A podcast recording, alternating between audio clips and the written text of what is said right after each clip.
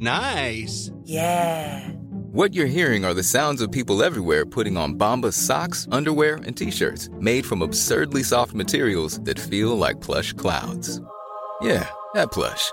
And the best part? For every item you purchase, Bombas donates another to someone facing homelessness. Bombas. Big comfort for everyone. Go to bombas.com slash ACAST and use code ACAST for 20% off your first purchase. That's bombas.com slash ACAST. Code ACAST. Las noticias. ¿Qué tal? ¿Cómo le va? Buenas tardes. Estás a punto de escuchar Yo soy Javier Alatorre. las noticias con Javier Alatorre. La vamos a pasar muy bien. Comenzamos. I wanna wish you a Merry Christmas. I wanna wish you a Merry Christmas.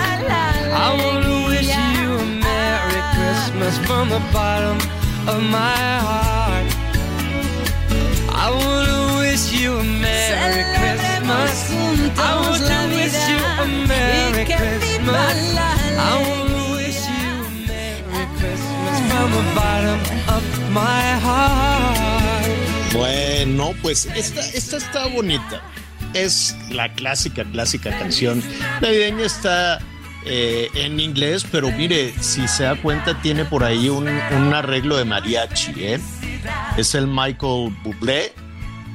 Thalía canta en español, pero este, tiene arreglo de mariachi. La cantaron allí en el Rockefeller Center de Nueva York y es una versión pues muy bonita con arreglo muy, muy, muy mexicano. Y bueno, cantar en inglés en México, cantar en español en Estados Unidos, pues ya cada vez está siendo algo mucho más común. Vamos a escuchar un poquito más. Feliz Navidad. Feliz Navidad. Feliz año. Bueno, pues muy bien, está muy linda, está muy linda la versión, además la Talía, pues es muy linda, la verdad. Este, siempre, siempre sonriente con toda su carrera, muchos años ya este, de carrera, ya sacó su nuevo disco. Eh, la vamos a localizar nada más pasando las fiestas para que nos cuente su disco. Le puso malas palabras a su disco, la Talía, en que cada vez acabe. Yo nunca me lo hubiera imaginado diciendo ahí la mala palabra. Se llama Psycho Bitch y no le hago la traducción porque, pues no, me lavan la boca con jabón. ¿Cómo estás, Anita Lomelí? Hola Javier, pues muy bien, la verdad es que esta canción este, lo pone a uno en un mood agradable. Sí me gusta la combinación. Miguel Burbujas, como un día dijo aquí, eh, me parece que, no sé si fue en la Arena Ciudad de México o donde se presentó, que él dijo, yo soy Miguel Burbujas y estoy muy contento de estar en México. Así que escucharlo con Talía y, y con este toque de mariachi me encantó. Sí, sí, la verdad es que sí les quedó muy bonita. ¿Cómo estás, Miguel Aquino? Hola Javier Anita, amigos, muy buenos días, buenas tardes ya eh, en aquí en esta zona del sureste. Pues ya listos con toda, con toda la información, pues revisando los temas que se están generando de última hora. Vaya, vaya controversia. Tenía mucho que la mañanera no era tan, Tan polémica. contentas que hoy estábamos. estaremos, hoy estaremos platicando acerca de estas reacciones. Pues sí, contentos, pero pues lamentablemente no hay manera, no hay manera de parar eso que sucede en las mañanas. Pero bueno, listos con toda la información, Javier. Ay, sí, en un, en un ratito vamos a, a retomar. Yo la verdad es que me quedé pues un poquito, un poquito confundido por una serie de declaraciones a propósito de esta pandemia tan dolorosa, tan, tan fuerte para todos los mexicanos. Vamos a hablar del tema de Perú, del tema del COVID, cuídese mucho. Vienen unos ventarrones helados, pero helados. Eh, hoy la Ciudad de México fue pues un, un tanto benévola, no así las zonas altas. Les comento que, que en el rancho, allá este, donde tienen la casa, pues ya lo hemos eh, platicado con nuestros amigos de, de- del país. Yo trabajo en la Ciudad de México, pero no vivo en la Ciudad de México. Vivo un poquito fuera, más hacia el monte, más hacia, más hacia el campo, un, cerrito y entonces por allá, un poquito lejos, unas por otras, ¿no? Para vivir en el cerrito, pues ni modo, se tarda uno un poquito en llegar hasta, la, hasta la Ciudad de México. Amanecimos a uno, la sensación, la sensación térmica, desde luego, este, pues era de, de menos, pues no sé, hágase de cuenta que de cero o de menos uno, nada más por decirlo entonces, pero es normal, estamos ya, hoy es el, eh, ayer entró el invierno, ayer por la tarde empezamos con el invierno, así es que tendremos las bajas temperaturas, ya sabemos qué hacer, hay que cuidar a los más viejecitos, ¿eh? a los adultos mayores, arrópelos bien, póngalos bien, este, un poquito de vitamina D con el sol, ¿no? Un poquito de sintetizar la vitamina A, la vitamina D, y todo eso pues puede ayudar en esta temporada. No se mande con la vitamina D, porque luego, mire, Anita, Miguel, tengo que reconocer que yo, este, con eso de las vitaminas y que el COVID, ya se acuerdan que andábamos vueltos locos, este, pues tomando ahí todo lo que nos encontrábamos. Que la vitamina C, entonces tomaba yo vitamina C y lo, no, no, no, que, la, que no, los vitamina de jengibre. Ah, eso sí, eso sí, me tomo yo mi shot de jengibre un día sí y otro también. Me gustan mucho, ¿no? Exprimo ahí el jengibre con limoncito, con manzana, con lo que se ocupe, pero pues no pasa nada, eso es, es, una raíz y es una frutita. No, yo digo cuando vas y compras los botezotes de vitaminas y tampoco es correcto eso. Entonces, ¿por qué no me tomaba yo no sé qué tanta vitamina D, que porque alguien dijo que, que el COVID, y pues no, ya, ya no, ya, ya no la tomo. Y sí pagué un poquito las consecuencias de tomar vitamina D en exceso. ¿Por qué? Pues, pues porque fui corriendo al hospital, ¿no te acuerdas que venía yo de ah, Guadalajara?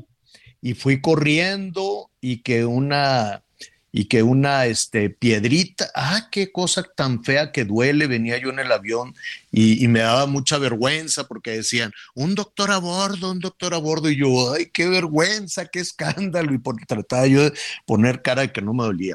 Corriendo al hospital, y pues ya, una, fue una mini, mini, mini, mini piedrita.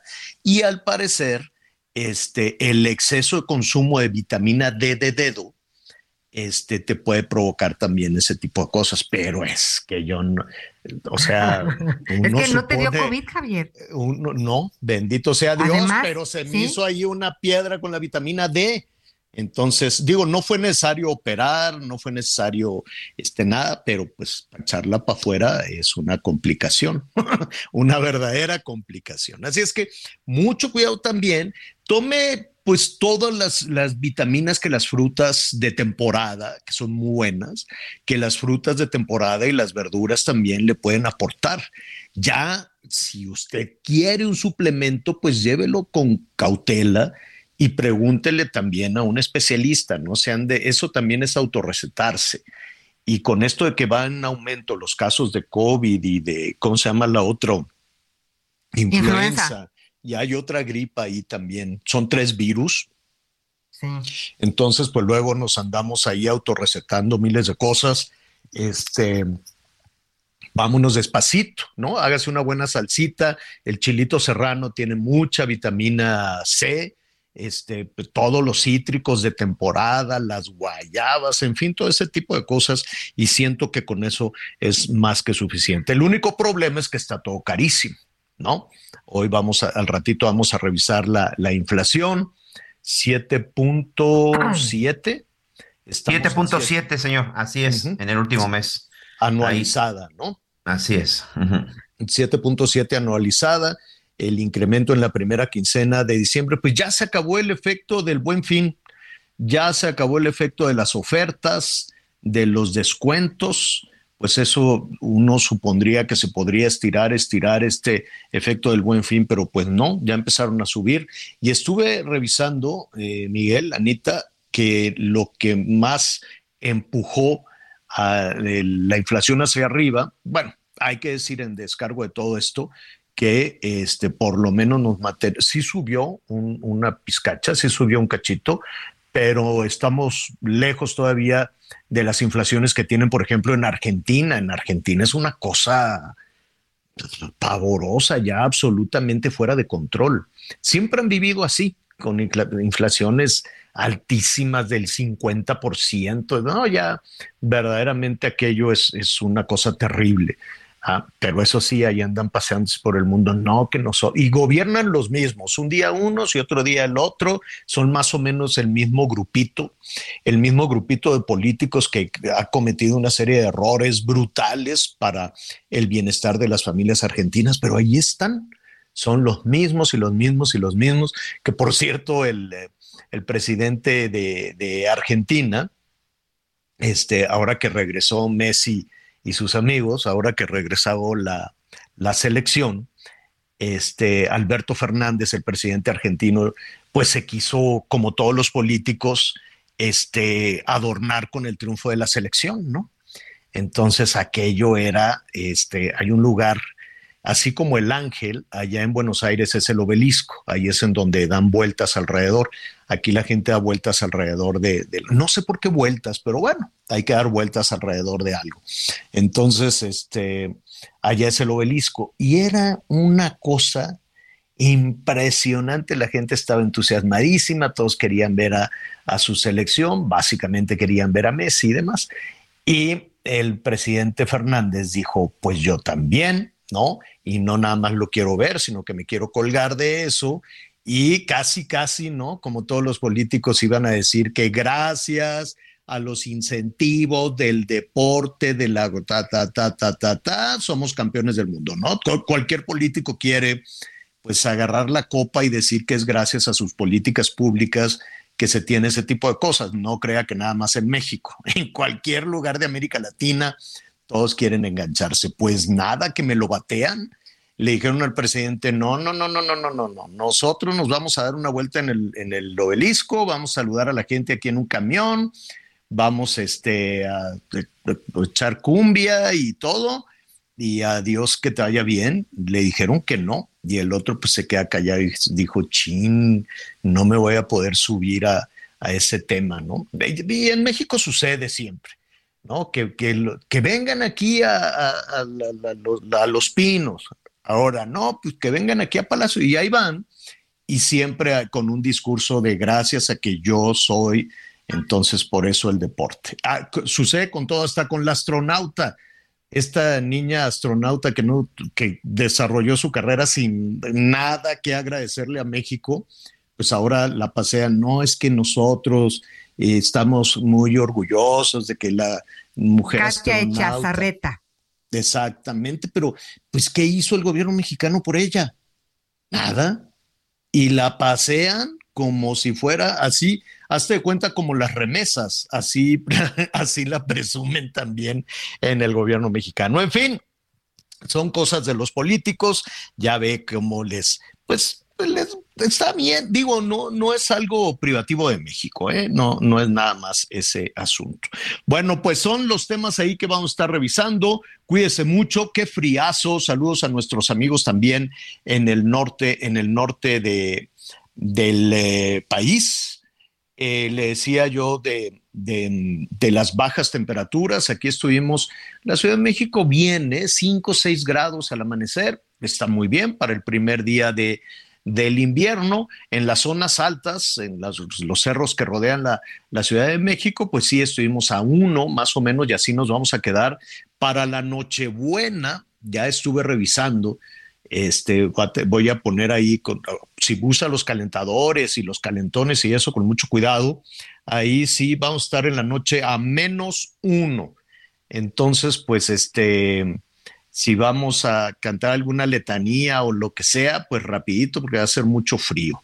Entonces abríguese, abríguese muy, muy, muy bien. Vamos a tener una nochebuena el sábado con un poquitín de friecito, poquito, pero pues está bien, uno o menos uno.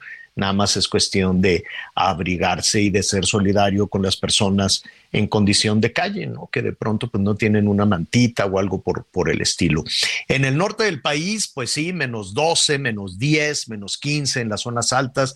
Viene, allá en Estados Unidos le dicen bomba de invierno.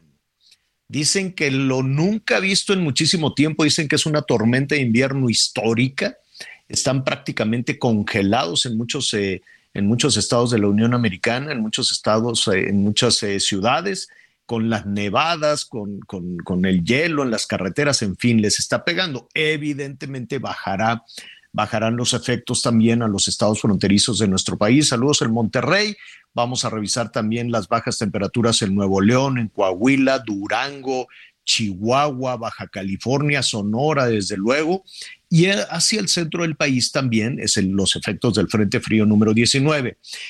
En el Golfo y la península, pues tal vez algo de lluviecita, pero, pero nada más. Lo único, lo que sí los va a tener trastornados, Miguel, yo nomás no acabo de entender. Tenemos dos joyas de la corona, ¿no? Tenemos mucho de turismo, muchísimo en este país, pero hay dos destinos importantes, Los Cabos en Baja California Sur y la Riviera Maya, ¿no? Por no decir solo Cancún. Pero para llegar a la Riviera Maya, pues tenemos el aeropuerto de Cancún. Y bueno, qué cosas nos, han estado llamando, ¿qué, qué está pasando allá? que se perdieron vuelos, la gente caminaba como, eh, como con la, enojados por los caminos, las carreteras, ¿qué está pasando? Eh, ¿Qué sucedió principalmente el día de ayer, Javier? Desde hace aproximadamente unos cuatro o cinco meses, se comenzó a repavimentar y se comenzó a arreglar la avenida o el principal bulevar Luis Donaldo Colosio. Ese bulevar que aquí yo muchas veces les he contado, que desde hace ya dos años y medio que llegamos aquí a Cancún, cuatro llantas me ha destruido ese bulevar porque es una auténtica porquería. Sí. Válgame. Siendo la avenida principal que conecta la zona de Isla Blanca de Cancún y te puedo decir que hasta Playa del Carmen, porque pues es una, es una recta. Los amigos que han venido a esta parte saben perfectamente el aeropuerto. Esta carretera que te lleva a Playa del Carmen, a Tulum, a Puerto Morelos, es decir, que te conecta con toda la Riviera Maya. Simple y sencillamente, gobiernos fueron, gobiernos llegaron, gobiernos pasaron y a nadie le importó absolutamente nada en el caso de Cancún, incluso a nivel municipal, a nadie le importó absolutamente nada arreglar ese bulevar Colosio.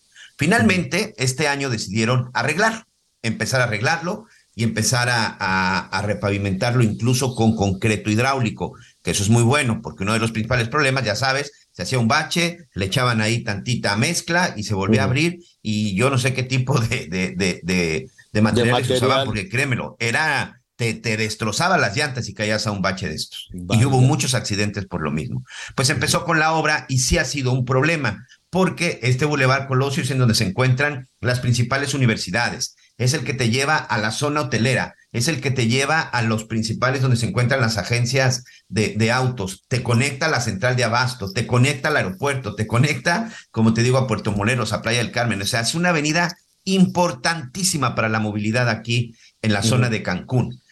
El hecho es de que la empezaron a reparar y eh, a partir del día 19, alguien que dentro de la lógica, muchos aquí nos preguntamos, ¿a quién se le ocurrió cerrar el trébol del aeropuerto en plena temporada vacacional? Ah, pues a la gente del ayuntamiento, que por cierto hemos estado localizando y pues como sucede en estos casos, pues nadie contesta y nadie nos ha dicho absolutamente nada. Entonces, el día de ayer cerraron este trébol que conecta el aeropuerto, la avenida Colosio con la zona hotelera.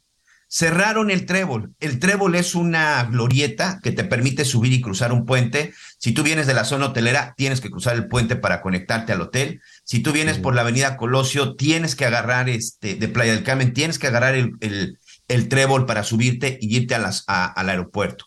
La gente que quería llegar al aeropuerto o que quería salir del aeropuerto simple y sencillamente no lo hizo. Siete mil personas se vieron afectadas, hablando solo de vuelos. 40 vuelos se vieron afectados con demoras y cancelaciones porque muchas aerolíneas incluso no podían despegar porque no llegaba ni el personal, Javier, no llegaban los pilotos, no llegaban los sobrecargos, no llegaba absolutamente nadie. Fueron siete horas de caos. Y lo increíble, veían cómo estaba el problema yo, yo, a mí me atrapó esa situación porque venía yo de Playa del Carmen, me atrapó esa situación, estábamos ahí aproximadamente dos horas hasta que finalmente decidimos, este, mi esposa y mi hija, detenernos en Puerto Morelos porque era imposible entrar a la zona de Cancún. En un trayecto que normalmente me llevaba 30 minutos, el Google Maps me marcaba dos horas con 48 minutos. Ay, no, es posible. Definitivamente. es que es una sola vía El problema Oye, es ¿y que cerraron que- una sola vía. Pero ¿y ya lo arreglaron? O sea, ya se dieron cuenta que eso no, No, funcionó. va a o sea, durar que- meses eso, Anita. porque apenas Meses. empiezan las vacaciones. apenas empezaron y esto empezó el 19. Hoy continúa el tráfico, pero ¿qué fue lo que hicieron? Ahora sí pusieron policías donde tenían que ponerlos, hicieron ya un doble sentido y están tratando de darle una mayor, una mayor agilidad. Pero ¿qué es lo que sucede, por ejemplo, con los locales, como, como aquí nos decimos?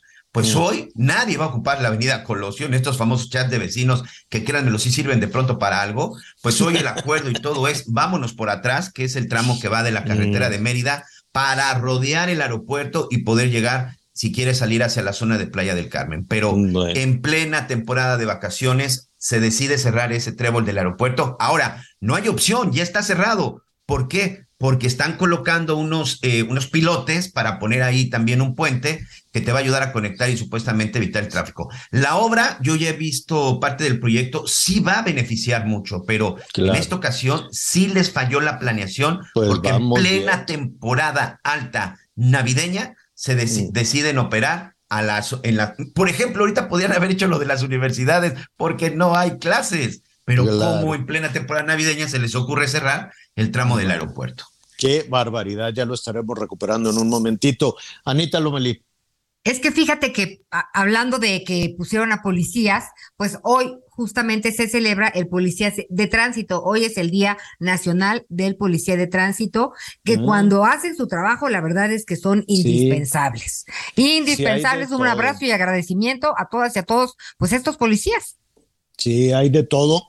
pero perdón La- Anita gracias de qué si fueron los que hicieron ayer el relajo Ah, pues tú No, dijiste pero- que pusieron hoy a policías de bueno sí hoy los para. pusieron hoy los pusieron porque ya se dieron cuenta en dónde estaba el problema pero ayer digo felicidades a todos los amigos policías pero Digo, o sea, pobrecitos, ellos hacen lo que les dicen, pero yo sí creo que los policías Pues sí, de más tránsito bien- son más bien- necesarios. Más bien son ordenó- necesarios cuando saben hacer su trabajo y Estoy cuando de- están dirigidos de manera correcta. Ayer cuando, no sucedió aquí. cuando no agarran los semáforos, eso sí. Niños, estamos en las posadas, no se peleen. ¿Qué va a decir la gente? No, no, no. ¿Qué va, qué Oye, va- qué va- oye, es que yo aquí siendo bien tripado y ahorita les manda besos a los sé. porque ayer Pues sí. cometieron que- todos los errores es que del mundo. Son muchos, son muchos, son Quiero ver, muchos. quiero ver la ver, gente. Además, además acá no hace frío, ¿eh? A- Ahorita, por ejemplo, estamos a 28 grados. Ayer que empezó todo por ahí de las 3, 4 de la tarde, teníamos más o menos una temperatura similar. Hubo gente que recorrió, ustedes saben en dónde se encuentran los hoteles en la zona, en la zona hotelera. Porque antes de, primero, si tú llegas del aeropuerto y vas a la zona hotelera, primero te encuentras los residenciales, los penthouse y todo esto. Hubo gente que recorrió con su maleta a pleno rayo de sol de 4 a 5 kilómetros. Sí, No claro, creo que esa gente hoy quiera darle un beso al policía que cerró, ¿eh? O sea, era terrible, señor.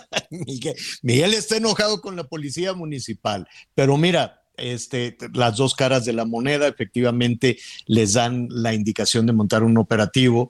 Mala decisión, desde luego, todas las obras son necesarias, pero hay que planearlas y desde luego hay que saber en qué momento eh, eh, un, un destino como este o un aeropuerto de esa magnitud es un aeropuerto que tiene una actividad bárbara, es casi casi un hub, hay muchísimas personas que, que llegan a ese aeropuerto para viajar a Europa, Estados Unidos, a, a Sudamérica, en fin.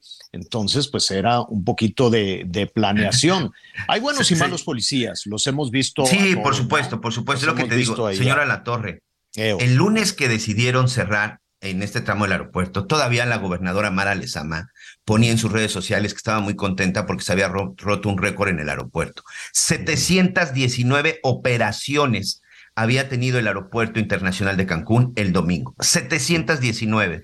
Se hablaba de que el aeropuerto de Cancún estaba recibiendo y rompiendo récords, recibiendo gente, saliendo gente, haciendo operaciones. Y viene y el gobierno Mm, municipal claro. junto con las autoridades No, de la. Secretaría de Infraestructura y Comunicación y Transporte es el día, al día siguiente será en el aeropuerto. O sea, son de que no- las que no- cosas que que no- no. bueno, pues, ah, pues ahí está el que, el que sí está muy en sana paz es el Felipe Ángeles, nada, ahí no pasa nada. Bueno, oiga, eh, muy bien, saludos a los policías, a los buenos policías, hay de todo, no, no, hay unos muy abusivos y muy descarados.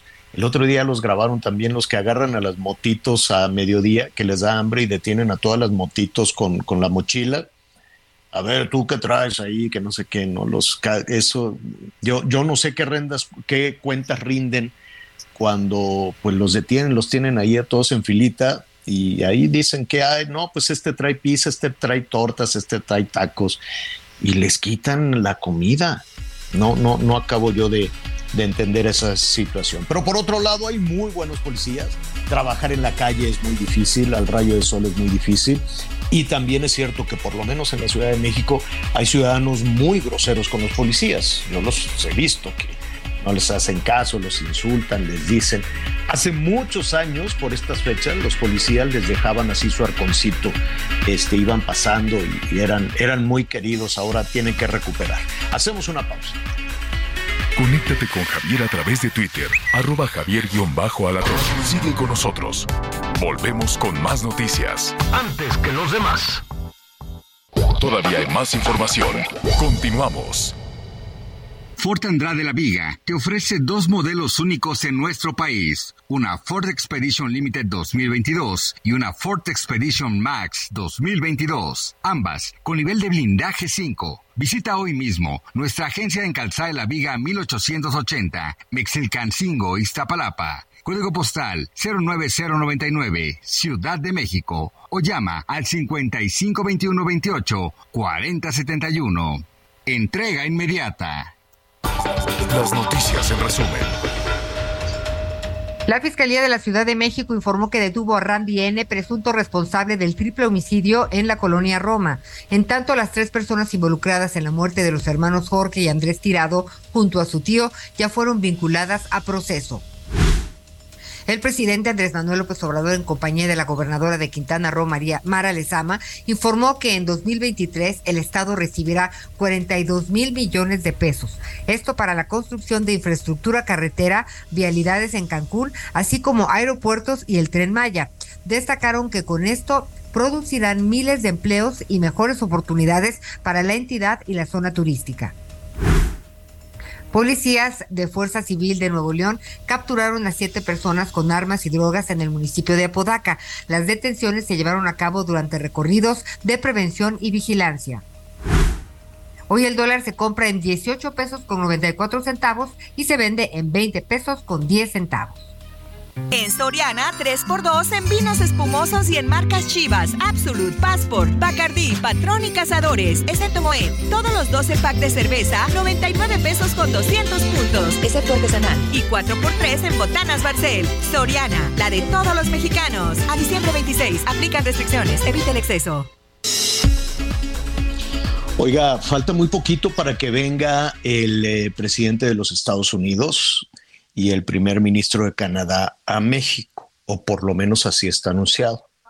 De aquí al, creo que es por ahí del 8, 9, el 8 o el 9 de enero, pues todo puede suceder. Hay un ¿Cómo, montón. cómo a qué te hay- refieres? No, pues como que no se lleve a cabo la... Pues todo la puede suceder. No, no, yo no sé, yo no digo, si ya está anunciada, seguramente Marcelo Ebrard y Anthony Blinken van a hacer todo lo posible por, por, reconstruir una relación que todos los días se desmorona. Todos los días se desmorona. La verdad es que al gobierno mexicano le cae en el hígado el gobierno de los Estados Unidos.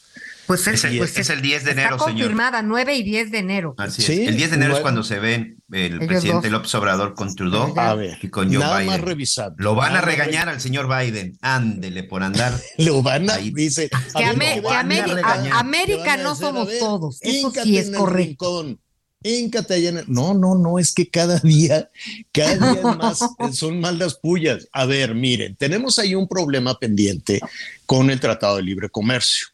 Un problema este, pendiente con el tema de la política energética de México. En síntesis, la política energética de México eh, se cambió eh, y se le da preferencia a la Comisión Federal de Electricidad, a Petróleos Mexicanos, desde luego, sobre las empresas extranjeras, en particular las de los Estados Unidos.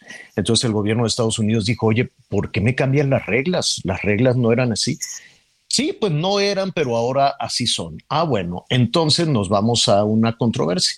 Y antes de irse a una controversia, es decir, lo que señala Canadá y lo que señala Estados Unidos, dicen, si México nos cambia las reglas, ahí tenemos inversiones enormes, nos invitaron a invertir, fueron millones de dólares y ahora nos cambian las reglas, las reglas del juego. Está muy bien, cada país es libre de cambiar internamente sus reglas del juego, nada más que tienes que cumplir los, los, eh, los acuerdos y, y, no, y no pasa nada si no los cumples, únicamente habrá sanciones. ¿Y cuáles son las sanciones? Ponerle impuestos a los productos mexicanos que entran hacia los Estados Unidos. ¿Qué creo yo? No lo sé, esto es mera especulación, que tal vez la actual administración le está apostando al futuro y decir, pues a mí, pues no me importa las sanciones que pongan, total, no las voy a pagar yo, que las pague el gobierno que sigue, ¿no? Es decir, la, la, bomba le va a estallar al gobierno que sigue y va a tener que reparar esa situación y yo mientras, pues puedo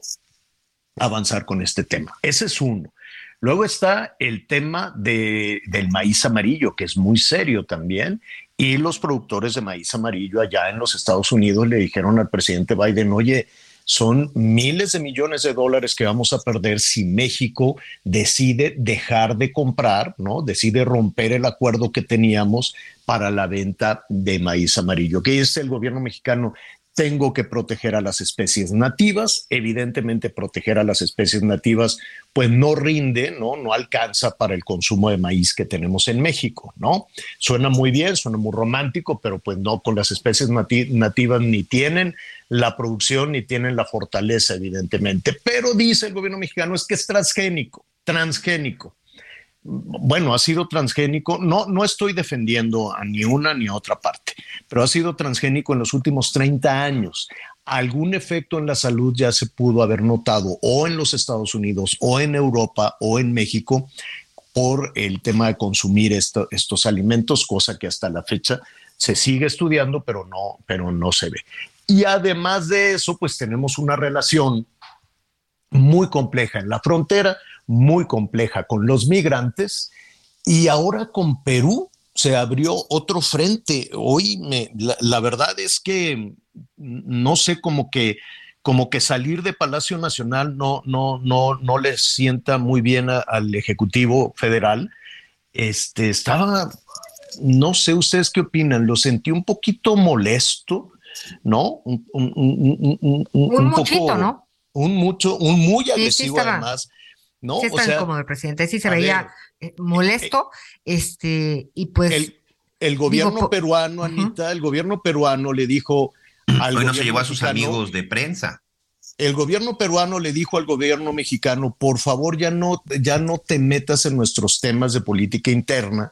Tenemos aquí un relajo, este, las protestas, las manifestaciones y lo menos que necesitamos es que el gobierno mexicano, que tiene tanta influencia en América Latina, pues nos esté saboteando de esa manera. No lo dijeron así, pero dijeron, por favor, deje de, eh, haga a un lado la injerencia en asuntos de política interna del Perú. Y entonces el gobierno mexicano se enojó y les volvió a decir que son antidemocráticos, que ese es un golpe de la derecha, en fin, o sea, dijo, ustedes a mí no me vienen a decir qué digo o qué no digo. Y si me da la gana, me meto, ¿no? Y no nada más eso, metió a Estados Unidos ahí. Entonces, este, me parece diplomáticamente serio, no sé cómo lo va a arreglar en estos días Marcelo Ebrard, que al presidente de los Estados Unidos que viene a México en unos días más, le digas que hay sospechas de que participó en el golpe de Estado contra Pedro Castillo. Dijo que es un golpe de Estado. El que hizo el golpe de Estado fue Pedro Castillo, el que dijo, es que me echaron algo en la bebida, es que yo no supe en qué momento. El que disolvió el Congreso fue Pedro Castillo. No fue ningún militar, no fue ningún... El que intentó hacer ese autogolpe fue Pedro Castillo. Entonces, y, decir que atrás de eso está Estados Unidos, pues eh, voy a, estaremos pendientes a ver ¿no? ¿Qué sucede en las próximas horas si hay una respuesta política y si hay una respuesta diplomática del gobierno de los Estados Unidos que le están diciendo que es un golpista, que le están diciendo que, que intervino, que se, que se entrevistó con... ¿no? Además de golpista, injerencista, que es lo que, decía, que no pueden meterse ni intervenir en este tipo de situaciones de un país. O sea, México sí, pero Estados Unidos no. Es correcto. ¿O, o- o cómo? Entonces. sí Oye, no, y, y en unos lados sí y en otros lados no. Es la única cuestión que sí es importantísimo tener claro, ¿no? La congruencia, o sí o no, y nos metemos en todos los, los Mira, y asuntos. al final de Este, porque cuentas- pues también se, se incomodó por la visita del presidente de Ucrania, eh, pues a la Casa Blanca. Pues porque México Unidos apoya a los rusos. México apoya a Rusia, entonces el tener al presidente de Ucrania en los Estados Pero si fue a Unidos, Estados Unidos, no aquí. por eso, pero, pero, pues está enojado, no, no odian a, a Zelensky, al presidente de Ucrania, y apoyan a los rusos. ¿Por qué? Ese es un gran misterio. ¿Por qué México tiene ese romance con los rusos? Es algo. Mira, eh, Marcelo fue varias veces a Moscú. Antes de- antes de las vacunas, después de las vacunas, tuiteaba en ruso, ¿no? ¿Por qué ten- eh, hay, hay una parte ahí que, que todavía no acabamos de entender de esta, esta cercanía con los rusos y este patear todos los días la relación con los Estados Unidos. Yo sé que son difíciles, no- los norteamericanos son muy complicados, yo sé que son muy difíciles, pero de ahí está llegando el dinero. De ahí llegan, se rompen récords de remesas que tampoco quedan muy claro de quién es y a dónde van a dar esos dineros, pero de ahí vienen, son los que compran los productos mexicanos, son los que los principales consumidores. Entonces, sí, hay una, sí hay una parte ahí complicada. Hubo un juego de palabras, hubo un juego de palabras. Bueno, primero, pues acusó severamente a los Estados Unidos, dijo que fueron muy descarados en, en, en, en- meterse a, a Perú, que no cuidaron las formas, se criticó que, que se le, que se le re- que reconocieran a la presidenta Dina Boluarte, en fin, muy, muy abiertas ya las diferencias, no solo con Perú, muy abiertas también los conflictos que creo que son un poquito más que diplomáticos con los Estados Unidos. Veremos qué es lo que, qué es lo que sucede. Pero además, cuando llegó Zelensky, a, a ver, los norteamericanos a los Estados Unidos sí le dicen, ¿no? The United States of America, ¿no? Los Estados Unidos de América. Pero desde hace mucho tiempo ellos lo resumen con el nombre América. Así como nosotros no decimos los Estados Unidos mexicanos y nada más decimos México, ellos resumen en lugar de eh, Estados, los Estados Unidos de, de- de América, dicen América en muchas ocasiones, pero nunca se refieren al continente, se refieren a su territorio, se refieren a su país. Y aquí el enojo del presidente fue que el presidente Biden le dijera a Volodymyr Zelensky, este, bienvenido a América. Y entonces dijo, ¿qué pasó? ¿Cómo nosotros no le, no, como diciendo, tú le das la bienvenida. Nosotros no somos solidarios con Ucrania ni le damos la bienvenida.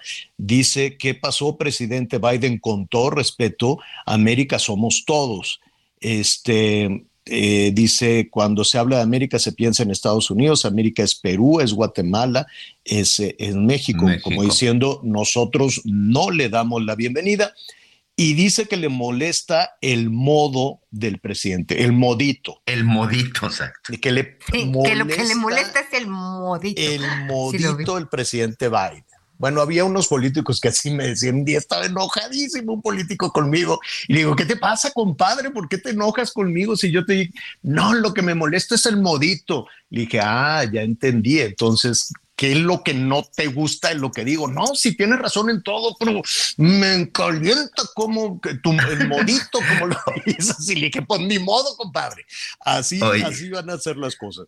Oye, Javier, ya, pues, ¿cómo va a llegar? este, Ya nada más para va- concluir. Tenemos por ahí nuestro primer corresponsal, nada más para recordar. Sí, ya, ya muy rápido. Recuerden que los americanos siempre han dicho de la doctrina Monroe desde el siglo XVIII, si no me equivoco, América para los americanos. Es una frase muy hecha, Claro. que tiene Sí, pero tampoco, ¿eh? No, Anita. Anita, No, pero no, a ver, pero- la doctrina no Monroe. se o sea, vaya, no podemos hacer un escándalo por eso. Ya No. están Mejor, le- ustedes mejor le hubiera como- dicho, oye, ¿qué pasa con los migrantes que están, que No, están no, no, sucediendo? no, no, no. A ver, son dos cosas, son dos cosas completamente Sí. distintas. No, no nos vayamos hasta allá. No vaya a pasar como la, la esta La de los derechos Estrada. humanos, no, como la señora esta de los derechos humanos, ¿cómo se llama esta? Ay, Rosario me- Piedra. piedra, esta, que dijo, es que un día en 1950 y tantos hubo una marcha y le pegaron a uno. Ay, bueno, a ver, ya pasaron 60 años, ¿no? Entonces, este, si empezamos a mezclar eh, muchos temas del pasado, hay- yo coincido con ustedes, hay que ser prácticos. Yo creo que el presidente, ta- ta- vamos a investigar, creo que el presidente Biden no le dio la bienvenida a todo el continente, le dio la bienvenida a su país, al Congreso de su país, ¿no? Y, y y así es una forma reducida, como nosotros no, no decimos bienvena- bienvenido a los Estados Unidos mexicanos, o sea, bienvenido a México. Y la forma que ellos tienen de reducir su nombre es, es, es ese, es América, aunque pues sí, entonces hay que cambiarle el nombre al continente o que ellos le cambien el nombre a su país para que no vengan estos. En síntesis, se van acumulando piedritas en el buche de todos. Yo no sé cómo va a ser esa reunión. Creo que yo creo que Marcelo va a tener mucha chamba en estos días. No sé cómo le va a hacer. Va a tener mucho, mucho, mucho trabajo para que esa reunión no sea tan ríspida como de pronto pues se ve. A ver, entonces, este rápidamente, gracias a, a nuestro amigo, a nuestro amigo Javier Lozano, dice, no se distingue, eh, no distingue entre América de Américas. Un abrazo, Tocayo, en un ratito, si tienes tiempo, pues te invitamos a, a sumarte a la conversación. Vamos rápidamente a, a retomar este, estos asuntos de, de- del, eh, del clima, de las bajas temperaturas. Ya le decía, vamos a tener hasta 12, 15 bajo cero en algunas zonas altas. En Estados Unidos le dicen una bomba de invierno. ¿Cómo están preparando en Nuevo León? Te saludo con mucho gusto, Dani. Daniela García, ¿cómo estás? Buenas tardes. ¿Qué tal, Javier? Ana, muy buenas buenas tardes, días todavía, creo. Eh, pues sí, justamente hoy se espera lo que se está refiriendo aquí en Nuevo León como un sub de temperatura. Eh, Hoy, eh, pues el punto más alto de temperatura que se espera que se alcance en la zona metropolitana será por encima de los 25 grados. Se habla de que incluso la sensación térmica será de 28 grados, pero pues hay que estar pendientes porque en las próximas horas iniciará un descenso de temperatura que nos llevará a que el día de mañana, Javier, la temperatura ronde los 0 grados aproximadamente a las 8 de la noche. La madrugada de este jueves para viernes empezará pues el frente frío número 19 acompañado de humedad y rachas de viento que estarán haciendo que esta masa de aire ártico ingrese al estado durante la tarde noche de este jueves. Este pues importante descenso brusco en la temperatura. Esta onda gélida se espera, como te comentaba, en las próximas horas. Estamos actualmente en 20, eh, menos de 20 grados, 19 grados, discúlpame. Se, espera que las próximas horas, a las 2 de la tarde, alcancemos los 25 grados. Ah, pero pues, para las 5 de la tarde estaremos llegando a los 17 grados y finalmente en la madrugada bajará a un dígito. Se espera que mañana amanezcamos con una temperatura de 4 grados y para las 8 de la noche está alcanzando los 0 grados aquí en la zona metropolitana de Monterrey. Esto obviamente pues eh, ya tiene prevenidos a las autoridades, a los ciudadanos de Nuevo León. Protección Civil del Estado está alertando a que se mantengan las casas ventiladas en caso de utilizar calentadores de gas pero pues obviamente tener especial precaución con las poblaciones vulnerables, hablamos de niños, adultos mayores y obviamente también mascotas. Importante también comentarlo, Javier. Eh, recordemos que en, eh, pues hay un tema aquí con el agua, ha habido un tema con el agua en los pasados meses. Hay que eh, tener cuidado con los medidores de agua. Agua y Drenaje de Monterrey está pidiendo que la gente los proteja eh, para pues, mantenerlos aislados de este frío y así no se congelen las tuberías. Anteriormente se hacía el llamado a mantener la, la, eh, llave abierta durante las durante la noche para que siguiera corriendo agua, pero obviamente el llamado ahorita es evitar No, el gasto de agua totalmente y únicamente pues taparlos y eh, poder mantenerlos eh, pues aislados en las próximas horas. Hoy hicimos un recorrido rápidamente por algunas partes de la zona metropolitana y pudimos corroborar, ya hay bastantes medidores tapados y las personas están haciendo ya este tipo de acciones. Igual pues algunas personas nos comentaban, eh, se encuentran aislando sus propias viviendas con periódico, tapando ventanas y pues obviamente haciendo compras de eh, cobijas, de suéteres y cualquier abrigo que les pueda ayudar a mantenerse calientes durante las próximas horas. Oye, eh, ¿cómo vamos con los contagios? Eh, sabemos que sí, ha sido un tema importante para la autoridad en los pasados días, incluso pues recordemos se regresó el uso del cubrebocas obligatorio aquí en el estado de Nuevo León en las pasadas horas, sin embargo, pues los, los contagios se mantienen a un nivel, digamos, estable. En las últimas horas se han reportado eh, alrededor de 100 contagios aquí en la zona metro, en el estado de Nuevo León, perdón, y pues obviamente esto eh, lo, lo atribuyen al uso del cubrebocas que se está haciendo obligatorio ya en todos los espacios cerrados. Sin embargo, si la autoridad insiste, hay que eh, extender medidas en estas temporadas de fiestas donde la gente convive y sobre todo va a convivir seguramente a puerta cerrada, sin ventilación, para protegerse del frío. Bueno, pues eh, te, agradezco muchísimo, Dani. Cuídate mucho, abrígate muy bien. Y si no tienes inconveniente, te buscamos mañana para que nos cuentes este cómo van los ayudantes de Santa Claus, los ayudantes de los Reyes Magos. Este, hoy se dieron algunos números de inflación. Vamos a ver cómo, cómo si alcanza, alcanza el presupuesto. Pero pues creo que sí hay dinamismo, ¿no? Creo que sí se está recuperando más o menos toda la, la actividad. Así es, de hecho, si eh, alguien de los que gente que nos escucha puede corroborarlo, las calles del primer cuadro de la ciudad, las, las, plazas comerciales, prácticamente todas las áreas comerciales de la zona metropolitana de Monterrey se encuentran bastante abarrotadas, lo que nos indica que la gente está en este momento pues haciendo compras navideñas, tanto de regalos como de comida, como obviamente pues me imagino que muchísima ropa para prepararse para esta bueno. fiesta. Bueno, perfecto. Pues muy bien. Dani, muchísimas gracias. Abrígate bien. Qué subibaja, ¿eh? De 28 a 1. Qué barbaridad. Ahí vas, quítate el abrigo, ponte el abrigo, quítate la chamarra, ponte la chamarra. Pero bueno, así es este primer día del invierno. Gracias, Dani. Seguimos pendientes. Muy buenas tardes. Gracias. Saludamos a todos nuestros amigos allá en Monterrey, Nuevo León, 99.7 de la FM en la zona metropolitana de Monterrey, El Heraldo, El Heraldo Radio. Bueno, pues sí, le dicen, eh, le dicen eh, bomba de bomba de invierno. ¿Qué es este término y qué tanto nos puede afectar? Livia González, le agradecemos, meteoróloga, Servicio Meteorológico Nacional. Livia, ¿cómo estás? Buenas tardes. Buenas tardes, Javier. Un gusto saludarlos. Oye, Livia, ¿qué podemos esperar? Primero, ¿por qué le dicen bomba de invierno? ¿Es un término en los Estados Unidos o así se le conoce? Pues mira, es un término efectivamente que se usa más en Estados Unidos. Aquí en México lo que en lo que nosotros este, estamos manejando y lo que regularmente se utiliza oficialmente es una onda gélida, que es el uh -huh. caso que vamos a tener a partir de esta noche, como bien están comentando, ahí en los estados del norte y noreste de México, y que bueno, estamos esperando que paulatinamente se vaya extendiendo hasta el interior del territorio nacional. Uh -huh. eh, eh, sabemos ya y en el norte de alguna manera están prevenidos, pero hay otras eh, zonas en el centro del país donde el pronóstico, por lo menos para la Nochebuena, será muy frío, ¿no? Sí, Javier, eh, mira, el pronóstico indica que esta tarde el frente frío, que es el número 19, ya ingrese a, por el norte y noreste de México, los estados de Chihuahua, Coahuila, Nuevo León y Tamaulipas. Asociado a este sistema frontal está la masa de aire ártica, que es la que le viene dando impulso a este frente, empezará a cubrir también eh, estos estados.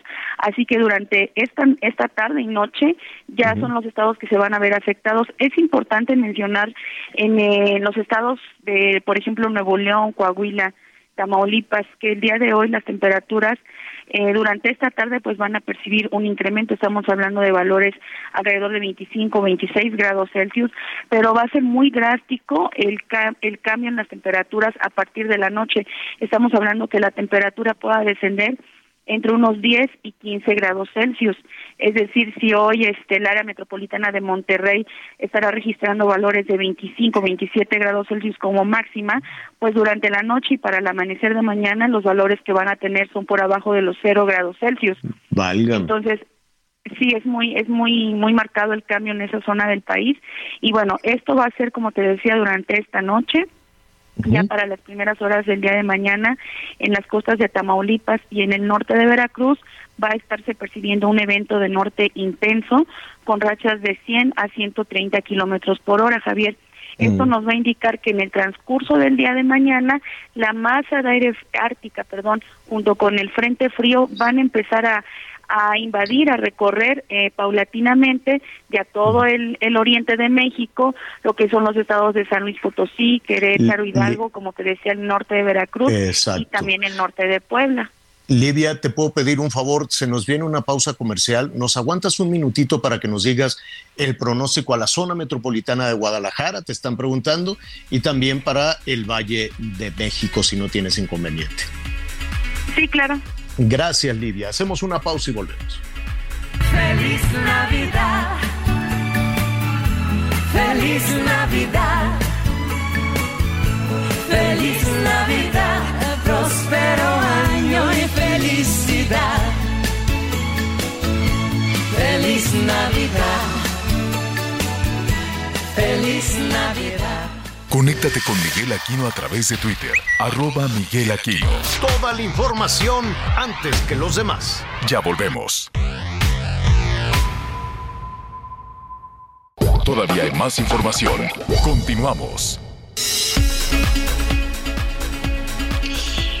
Bueno, eh, eh, le agradezco desde luego a Livia González, meteoróloga del Sistema Nacional, del Servicio Meteorológico Nacional. Livia, gracias por, por aguantarnos unos minutitos. Te preguntaba, para las siguientes horas también serán bajas temperaturas. Eh, te preguntaba por la zona metropolitana de Guadalajara. Sí, mira Javier, no, Guadalajara eh, no se ve afectada por esta masa de aire ártica ni por el frente frío.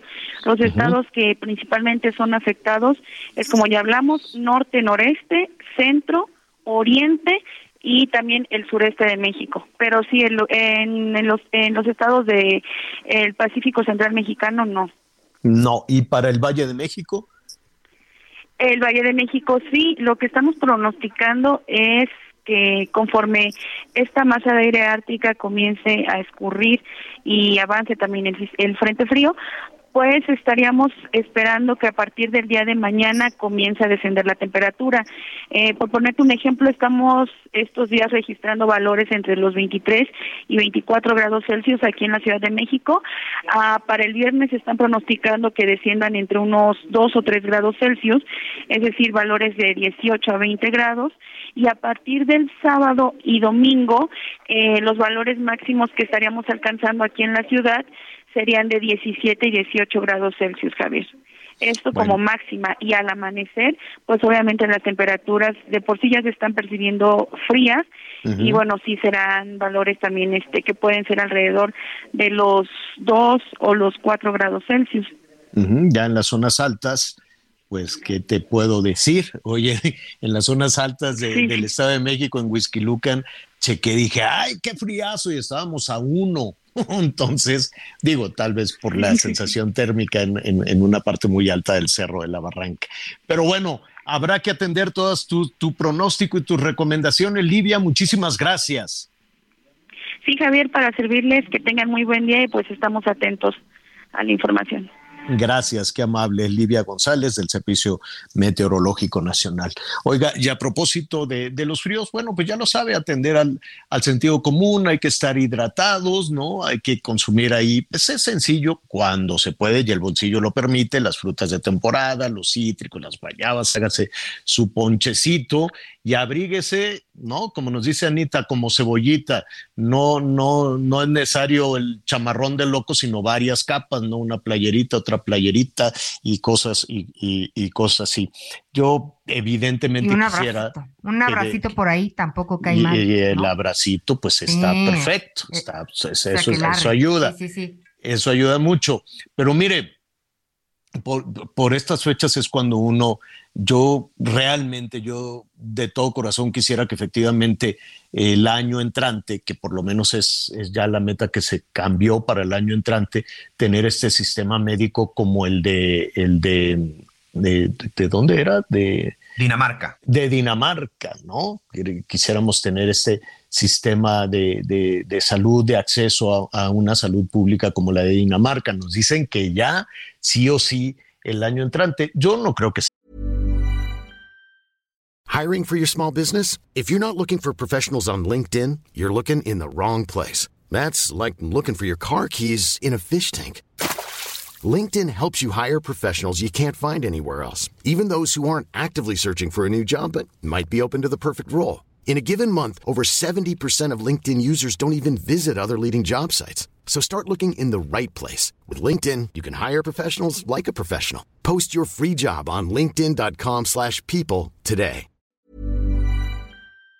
Sea como el de Dinamarca, pero que por lo menos se tengan los espacios, las medicinas, este, los profesionales, los profesionales de la salud que estén este, bien pagados, que tengan los insumos, que tengan el equipo necesario, las medicinas y todo lo necesario para, para atender, para quitar el dolor, ¿no? Simplemente, y, que los espacios de la salud pública puedan ir un poquito más allá del paracetamol.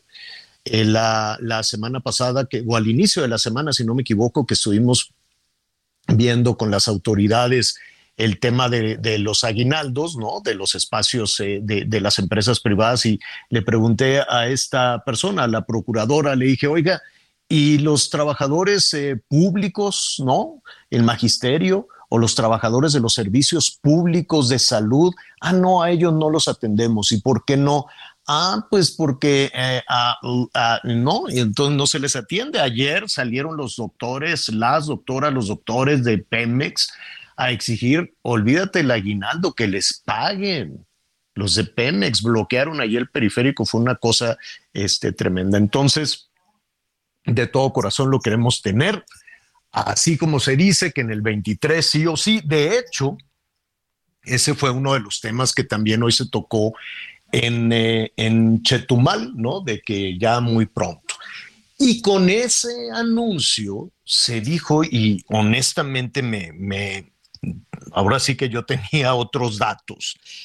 Mm, el, anuncio que, se hizo en esta mañanera desde Chetumal de que todos los enfermos de COVID tuvieron una cama y tuvieron atención, todos, y el anuncio de que eh, nadie se murió fuera de los hospitales de COVID.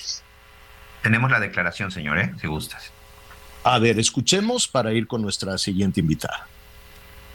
La este, pandemia de COVID y así usamos todo lo que se pudo para que no se quedara la gente sin atención.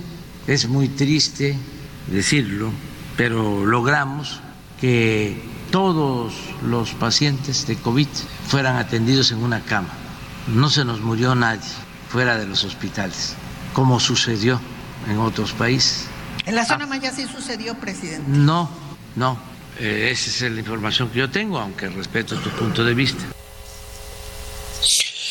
Eh, tenemos un exceso de mortalidad, tenemos, tenemos este, pues puede haber confusión. Y sabes también que, creo que, que tal vez eh, que tal vez se llega con, que tal vez López Gatel o tal vez algún otro, eh, si no es el subsecretario, será el secretario, eh, puedan, por temor a ser reprendidos o, que los regañen o lo que sea, pues puedan llegar con otros datos, pero la pandemia fue devastadora, el COVID fue devastador con nuestro país.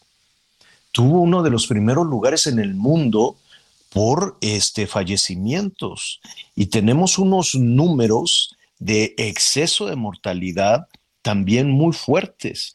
Que, e, esta declaración evidentemente generó, generó confusión eh, y solo confusión. No estoy diciendo que, que sean cuáles son los datos justos, cuáles son los datos adecuados. Y para no equivocarnos, Vamos con una especialista, eh, con la doctora Lorian Jiménez, doctora en ciencias médicas, profesora e investigadora también eh, de la Universidad Nacional Autónoma de México. Y me da muchísimo gusto saludarte, Lorian. ¿Cómo estás? ¿Qué tal, Javier? Muy bien, gracias. Muy buenas tardes. Oye, em, dime, dime algo. Esto, no sé si, si escuchaste un, poquito esta declaración que sí genera cierta confusión en el sentido de que todos los enfermos tuvieron una cama y que nadie murió fuera de los hospitales.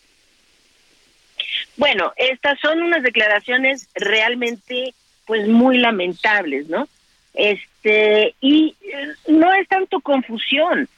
Es decir, Javier, yo creo que llega un momento en el que necesitamos decir las cosas con todas sus letras, ¿no? Es decir, y dejarnos eh, de andar por las ramitas. La declaración que hizo eh, hoy el señor presidente de la República es una mentira. Punto. Es una mentira flagrante y hay datos para comprobarlo. Es decir, el gobierno se está preparando muy bien para eh, este, lavarse las manos con este tema de que no murieron personas fuera del hospital. Y se está preparando también que ha manipulado, están manipulando activamente las bases de datos eh, oficiales de la pandemia.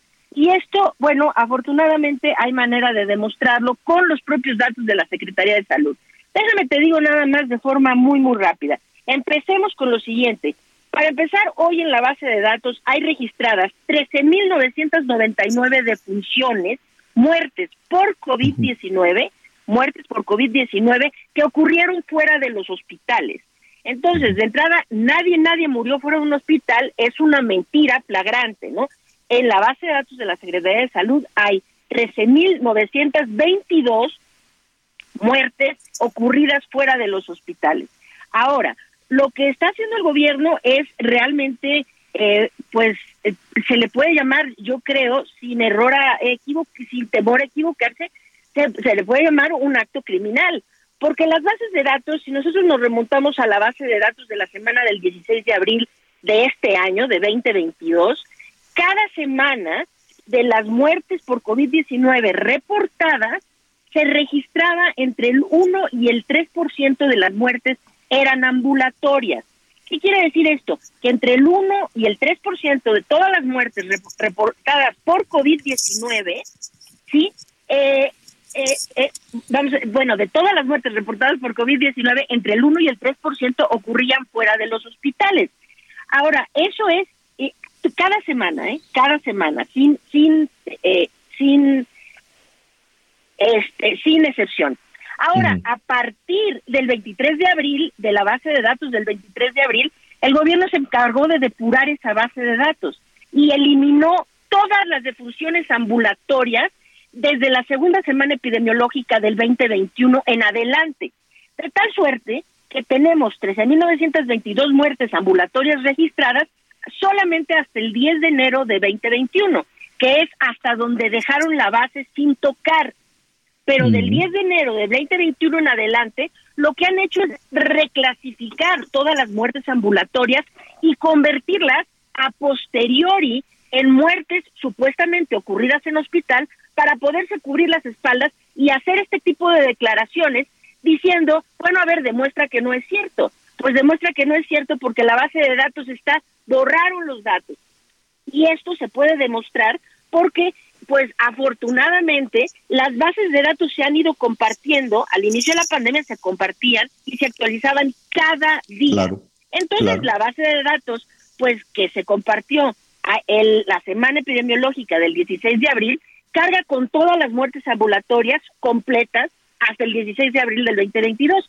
Y si nos vamos a la siguiente semana epidemiológica, vemos que han borrado, o sea, literalmente en un acto de manipulación de datos sin precedentes, borraron todas las muertes ambulatorias.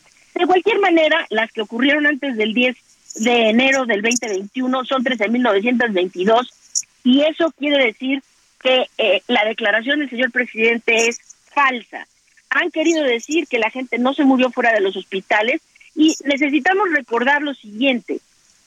Las estadísticas que da el gobierno las pueden manipular de esta forma como acabo de, de decirlo, ¿no? Como acabo de exponerlo, pero también de otra manera. Y lo han manipulado de una forma más criminal, que fue, recordemos Javier, que todo el primer año, y un poquito más, primer año, primer año y medio de la pandemia, el, el doctor Hugo López Gatel y sus ayudantes, ¿no? Este doctor Cortés y Jesús Alomía, o, o no me acuerdo su primer nombre, el doctor Alomía, ¿no? Nos repetían día con día en las conferencias de prensa, quédate en tu casa, quédate en tu casa, que no vayan al hospital al menos que tengan dificultad respiratoria.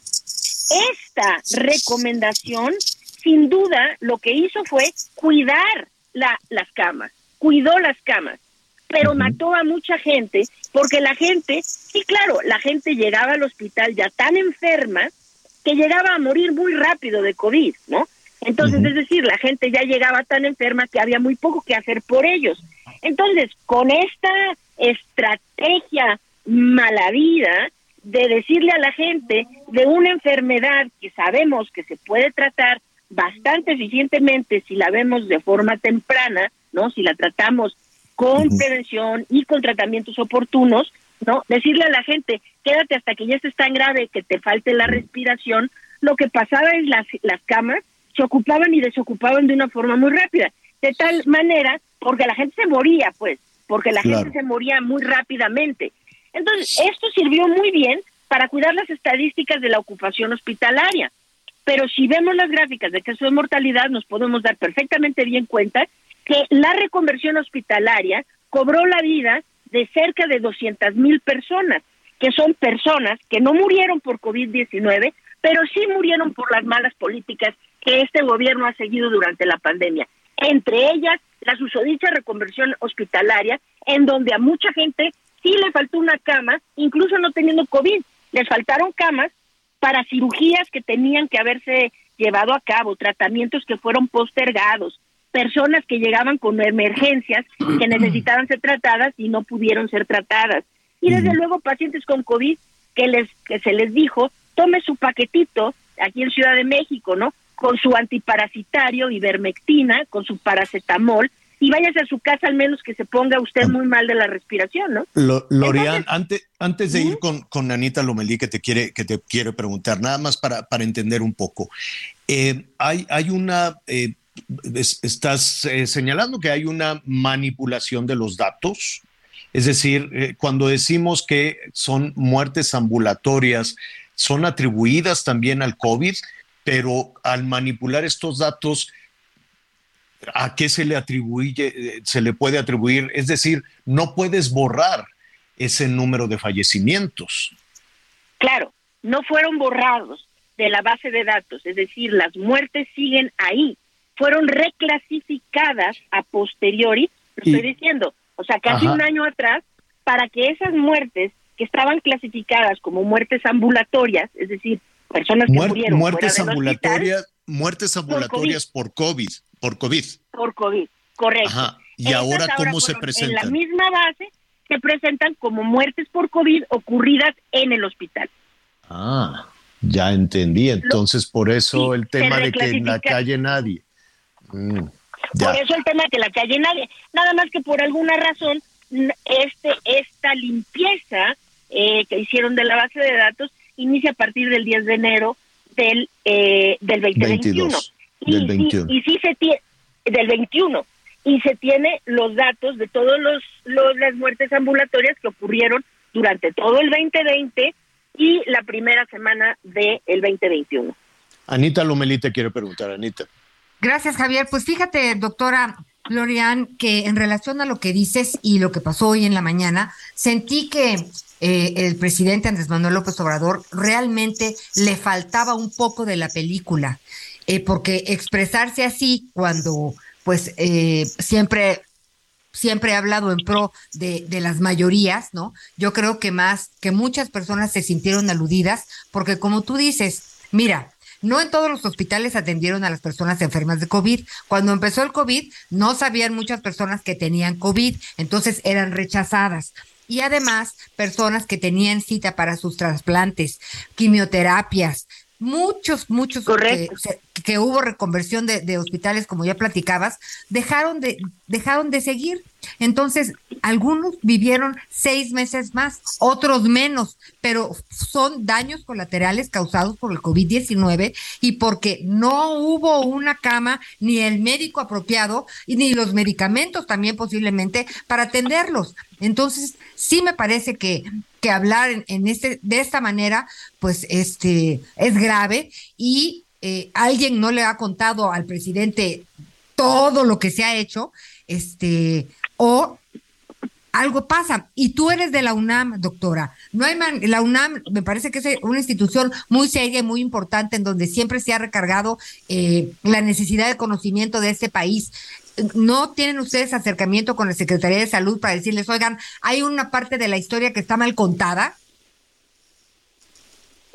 Bueno, no sé si haya personas en la UNAM que tengan ese acercamiento con el subsecretario o con el presidente de la República. Yo en lo personal no, no, no tengo ese tipo de acercamiento, ¿no?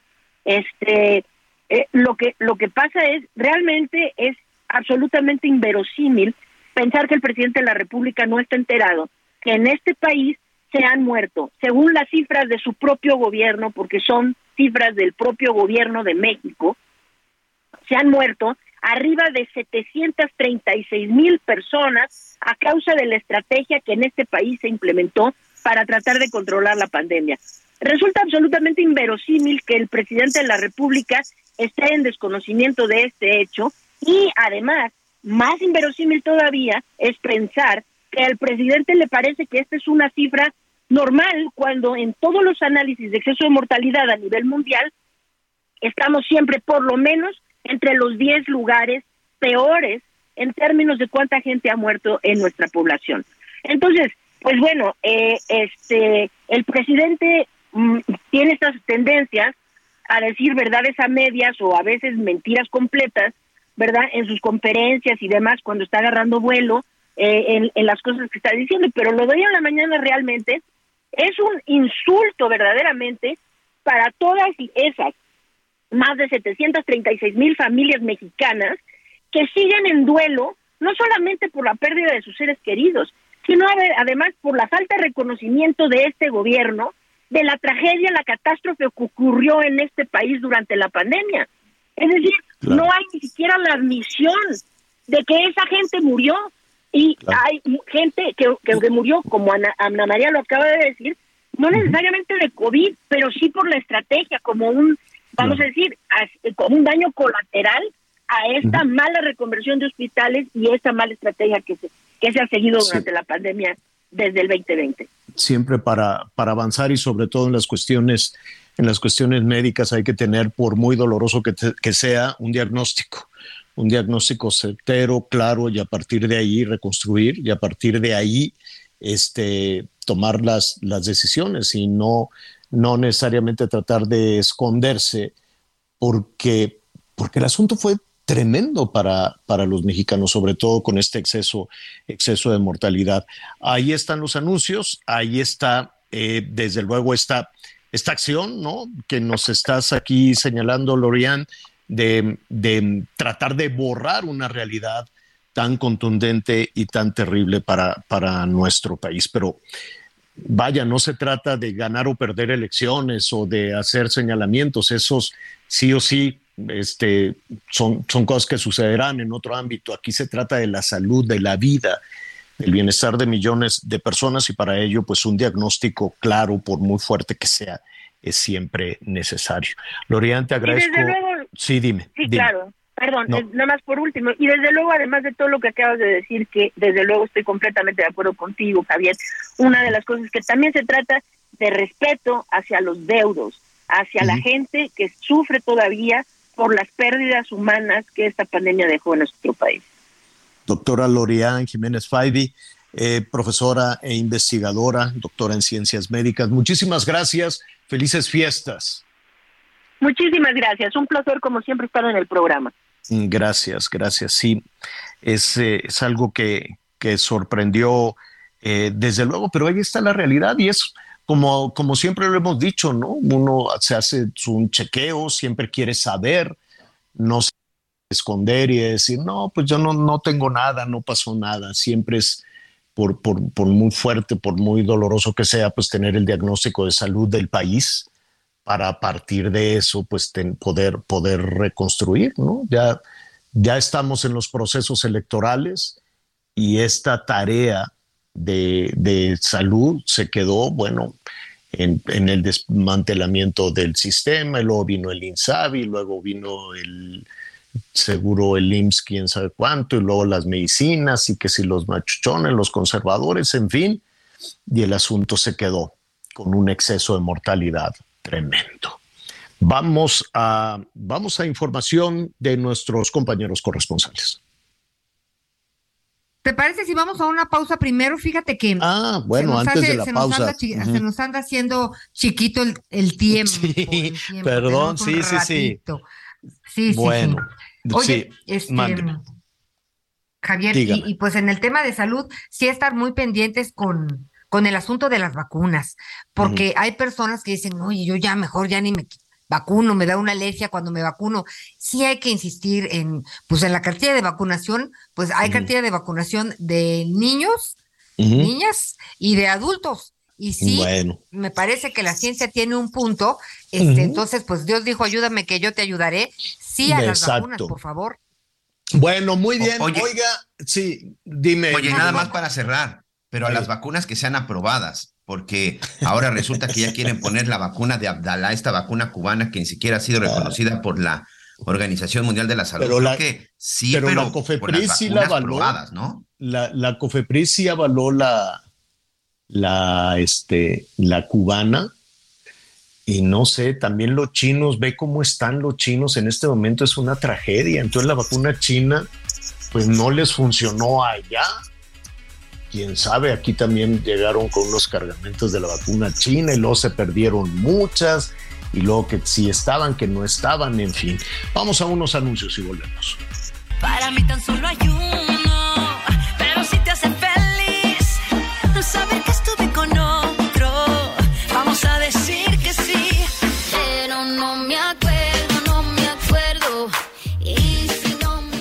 Conéctate con Ana María a través de Twitter, arroba Anita Lomelí.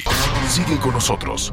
Volvemos con más noticias. Antes que los demás. Todavía hay más información. Continuamos.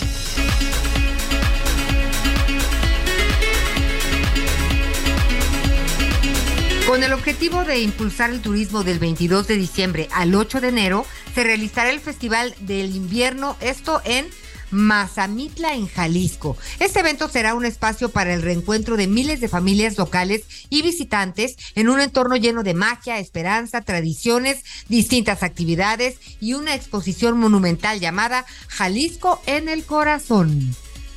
Vamos a un recorrido por el país.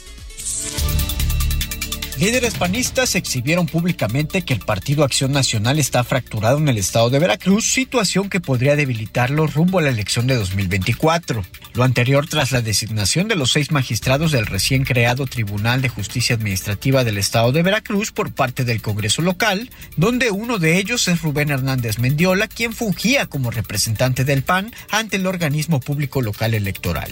En conferencia de prensa realizada en el Comité Directivo Estatal del Albiazul, la secretaria general del PAN, Indira Rosales San Román, sostuvo que hay contubernio entre el Movimiento de Regeneración Nacional y el grupo del PAN que encabeza Joaquín Guzmán Avilés, alias Chapito. Fueron los diputados panistas Hugo González, Nora Lagunes y Vinga Rementería quienes votaron a favor de la designación de magistrados a pesar de que han sido funcionarios durante el gobierno morenista. La senadora y los demás integrantes del Comité Directivo Estatal del PAN son cercanos a la familia Yunes, misma que se ha disputado la dirigencia del partido en Veracruz con el grupo político que encabeza Guzmán Avilés. Informó desde Veracruz Juan David Castilla. En Tamaulipas, cientos de migrantes de diferentes países llegaban hasta la orilla del río Bravo para cruzarlo a través de inflables, pese a poner en riesgo la integridad física de los niños, niñas, incluso de bebés que estaban en brazos. La mayoría de ellos eran venezolanos, haitianos, así como de otras partes del país, quienes intentaban a toda costa llegar a los Estados Unidos para que ese gobierno les diera asilo político. Afortunadamente, las autoridades actuaron para evitar cualquier riesgo y serán trasladados a otro punto para evitar que sigan intentando cruzar este río que es uno de los más peligrosos en el estado de Tamaulipas. Para el Heraldo Radio desde Tamaulipas, Carlos Juárez. Dos hombres que trabajaban en una mina de arena en el municipio de Amacuzac, Morelos, fallecieron tras haber quedado atrapados por un derrumbe registrado la tarde de ayer. De acuerdo con las autoridades, el percance tuvo lugar a las 13.20 horas de este miércoles e inmediatamente se trasladó personal de rescate de protección civil de los estados de Morelos y Guerrero, además de elementos de los tres niveles de gobierno. Tras varias horas de trabajo con maquinaria pesada para la remoción de los escombros, se logró el rescate del cuerpo del primer minero a las 4.10 de la tarde, mientras que el cuerpo del segundo minero se rescató a las 11 de la noche con 40 minutos. Informó Ángel Villegas. En Soriana, esta Navidad lo damos todo. Compra uno y lleve el segundo al 50% de descuento en todas las cremas ácidas Lala, quesos empacados Food o Swan y galletas Emperador, Chokis y clásicas. Sí, lleve el segundo al 50% de descuento. Soriana, la de todos los mexicanos. A diciembre 26, aplican restricciones. Bueno, muy bien, ya se acerca ahí una, una buena temporada para los fabricantes de juguetes en, en nuestro país. De hecho, Santa Claus y todos sus ayudantes, este, como no se dan abasto, pues se surten aquí en México para diferentes partes del mundo, si no me equivoco. Y luego vienen la de los Reyes Magos.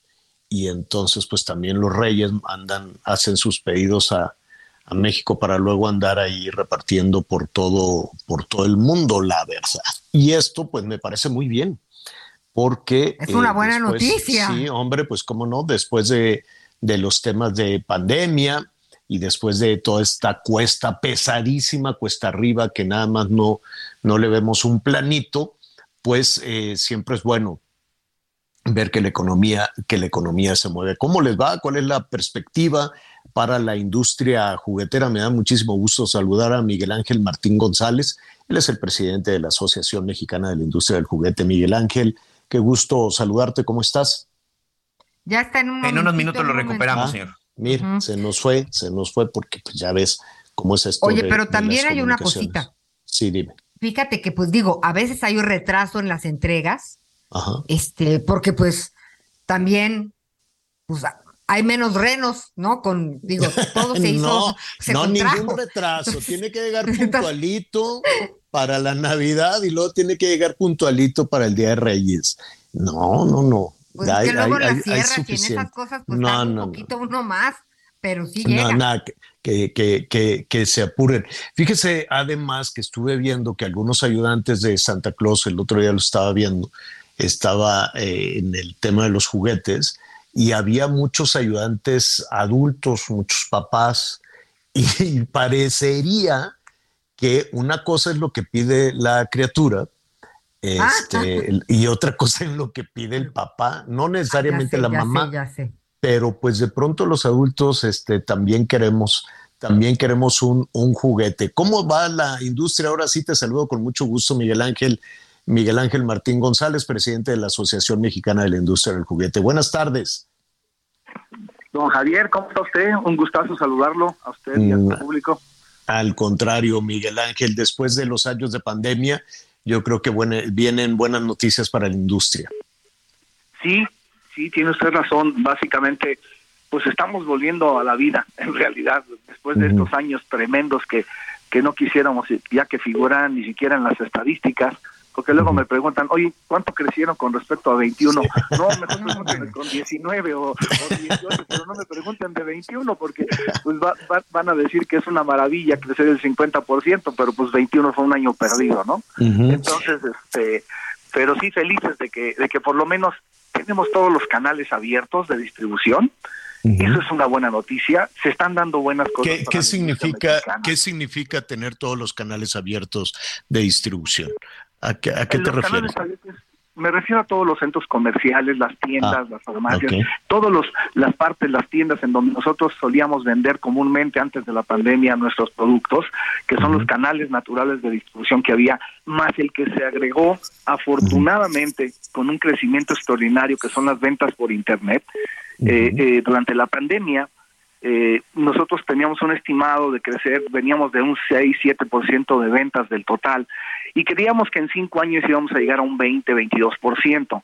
Pues esto, esto durante la pandemia se logró, llegamos al 18-19% de ventas por, por, eh, por medios electrónicos, lo cual pues nos ayudó a resistir la crisis, pero ha sido una tendencia que se quedó, que se, que, que se vino quedando y se manifestó y hoy ya, ya es parte de, de- de nuestra cadena natural de distribución. Oye, hablemos un poquito de, de la industria mexicana del juguete, porque pues no, no sé si sigue siendo este, o, o si es, o en algún momento ha sido competencia, por ejemplo, Asia, no nada más China. Este, ¿cómo, cómo, cómo anda la, la, la industria mexicana del juguete? Bien, la industria mexicana del juguete está pasando por un momento interesante de transformación por el nearshoring famoso que se está utilizando hoy. ¿Qué pasa? Con la con el tema de, de- de, entre paréntesis la- las disputas comerciales entre China y Estados Unidos, las grandes cadenas, las grandes marcas, principalmente que ya conocemos los Big Five, ¿verdad? este Lego, Hasbro, en fin, todas estas marcas tienen ya presencia en México y están abriendo nuevas líneas. Por ejemplo, eh, te puedo comentar, en Monterrey, Lego hace tres meses invirtió 500, 500 millones de dólares en ampliación, en ampliación de una planta que parece una ciudad. Si tú vas a Monterrey y ves la planta de Lego, parece una ciudad completa y se acaba de ampliar. Y todos los Legos que se consumen en Estados Unidos y Canadá son hechos en México ya, todos.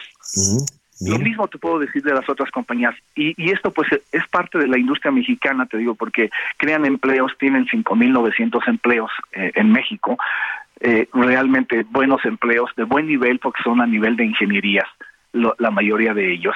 Y asimismo, te digo, las otras empresas, tienes también las empresas mexicanas como Mi Alegría, que tú conoces, que están creciendo, Industrias Martin, que estamos exportando a 24 países. Entonces, eso nos ha abierto una puerta, ya no es una posibilidad, ¿eh? es una realidad que estamos viviendo, desde que estamos produciendo en México juguetes para exportar a, a varios países, principalmente Estados Unidos y Canadá. Y esta Así es. disputa, pues a nosotros nos, de alguna manera nos ha favorecido, porque se han abierto nuevas líneas y ya nuevos productos que estamos fabricando y exportando. Qué bueno que lo están aprovechando, qué bueno que están al margen de la política y de los pleitos y las diferencias entre los gobiernos de México y de los Estados Unidos y que ustedes se blindan y, se ponen a aprovechar esas oportunidades, ¿no? En lugar de que eh, estamos viendo el pleito que traen con los chinos, pues deberíamos de aprovecharlo. Si somos el socio comercial número uno, pues deberíamos de aprovecharlo tal y como lo dices, pero no. Gana la política y ganan las diferencias y ganan las ideologías y entonces se pierden, se pierden muchísimas oportunidades. Yo te quiero preguntar algo que siempre he tenido la duda. ¿Cómo deciden? Porque supongo que lo hacen con algo de, de anticipación. ¿Cómo, cómo, ¿Cómo planean? ¿Quién decide? ¿Las niñas y los niños van a querer este juguete? ¿Cómo planean un juguete? Hoy en el mundo hay una tendencia que son los personajes de las películas y los personajes de los gadgets en los teléfonos. Nosotros, la industria, normalmente estamos yendo a las ferias que se anticipan un año por lo menos, feria de Alemania, feria de Estados Unidos, en donde se presentan las tendencias de las películas que vendrán. Y normalmente, Javier, las películas crean tendencia. El personaje que viene de la película, ya sea Disney, ya sea eh, de cualquier otra, de Marvel o de quien sea, eh, crean tendencia. Esas tendencias duran ocho o diez semanas. Nosotros nos preparamos un año antes en ir creando, comprando las licencias, creando los personajes, para que cuando éstas lleguen al, a- al público, pues nosotros estemos preparados y lancemos los productos. Claro. Normalmente, en el 90% de las veces le apuestas y, y ganas. Hay 10% de ellas que, que no son tan exitosas, que llegan y suelen no ser tan exitosas como uno esperaría, ¿no? Pero normalmente hoy las tendencias se, se las marca, eh, te reitero, las películas y los gadgets de, Qué, de- qué curioso. Pues ahí tenemos a Del Toro, este cineasta mexicano que seguramente se va a ganar todos los premios con su película Buenísimo. Pinocho. Entonces, este, pues tal vez te van a demandar un, un Pinocho, pero es muy probable, es muy probable que el Pinocho se lo pida a los Reyes o a Santo Claus el papá y no necesariamente la criatura. Sucede también que los adultos buscamos un juguete y le echamos la culpa al, al- al niño. Sí. Oye. Fíjate que, que es correcto, sí, a, a tus órdenes. Ana Sí, Anita. A tus órdenes. Oye, pero la demanda de tanto de Santa Claus o el Niño Dios, como le dicen algunos, y de los Reyes Magos, pues tú sientes que, que va sobre, pues ya como viento en popa pudiéramos decirse. Los Reyes Magos y estos se repusieron más rápido que nosotros económicamente. Sí, mira, mencionaste algo bien interesante, ahorita te platico. El país está partido en dos. Del centro, del centro hacia el norte, el Día del Niño Dios, el 24 de diciembre, es el número uno. Es el que el- el- las ventas se dan Sí, para el Niño. Dios, ¿no? Principalmente. Y del centro de la Ciudad de México Hacia el sur, los Reyes Magos son los que son los que dominan. Entonces, claro, no quiere decir que en el en, en el norte no se dé también en los Reyes Magos, pero se celebra con mayor énfasis y, y hay Claro. mayor demanda en el 24 de diciembre por la noche. Y Claro. ya del centro para acá vienen los Santos Reyes. Te platico eso como dato anecdótico, ¿no? Y, y básicamente sí, fíjate que estamos regresando a los niveles de 2019, 2.800 millones de dólares de ventas a nivel nacional y exportaciones aproximadas a 1.500 millones de dólares extras fuera del mercado nacional. Eso es lo que pinta la industria este año, que era lo que teníamos 2.750, teníamos en 2019, lo cual nos indica que ya regresamos, te digo, a los niveles del 19. bueno. No queremos hablar de 2021, sino 19 es nuestro, es nuestro punto de partida. Y sí, eh, como Javier mencionaba, hay muchas oportunidades que ojalá pudiéramos ponernos de acuerdo todos los mexicanos en cómo aprovecharlas. Nosotros en la industria, pues lo que sabemos hacer es crear, inventar y desarrollar juegos y juguetes que son parte de la historia de la humanidad, del niño, del ser humano, del adulto, de todos. Y pues de las autoridades lo que quisiéramos nosotros, pues lógicamente es ponernos de acuerdo en cuál es la política que ellos desean para poder incrementar esto y aprovechar, como bien decías Javier, esas Claro. oportunidades que ahí están, que ya son realidad muchas de ellas y que las podemos exponenciar, pero Sí. tenemos que ponernos de acuerdo en el cómo Claro. y. O blindarse, o, o- o tal vez blindarse, porque mira, pa- a mí me, me- me parece que el, el espacio natural de un político y de un partido, pues es estar agarrados de la greña y, y ganar elecciones, ¿no? Y con eso ganar mucho dinero. Es una franquicia y dicen, no, hombre, pues si yo lo único que sé hacer es esto, pues no lo voy a, no lo voy a dejar. El problema es que demandan demasiada atención.